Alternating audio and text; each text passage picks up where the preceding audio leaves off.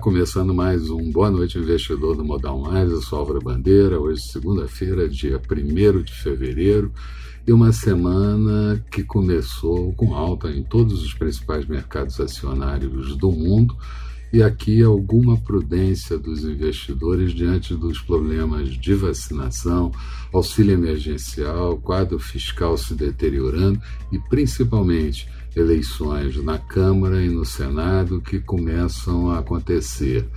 Véspera da eleição, o governo liberou 504 milhões de reais para emendas parlamentares e aparentemente deve vencer com seus candidatos Arthur Lira e Rodrigo Pacheco. Mas já tivemos hoje, agora na parte da tarde, bate-boca entre Rodrigo Maia e Arthur Lira por conta de todo o processo eleitoral.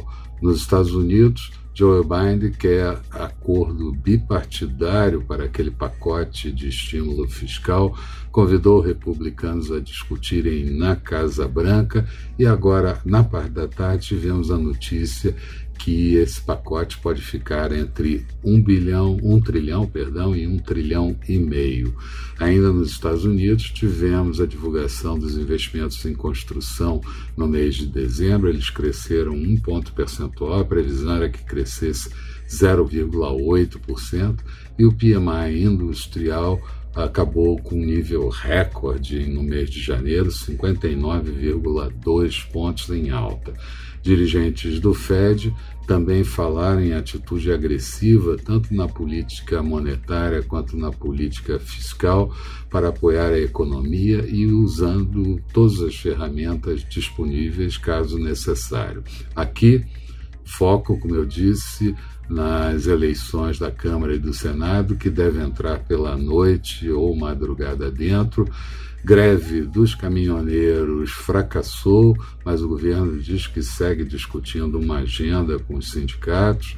Pesquisa semanal Focus do Banco Central vindo com pequenas alterações na margem e saldo da balança comercial do mês de janeiro foi divulgado com um déficit de 1,12 bilhão de dólares, mas é um déficit absolutamente episódico que não chega a comprometer. O BNDES deve devolver ao Tesouro 38 bilhões de reais, mas isso funciona para o nível de dívida, mas não funciona e nem alivia o quadro fiscal apesar de ser bom, como eu disse, para a dívida.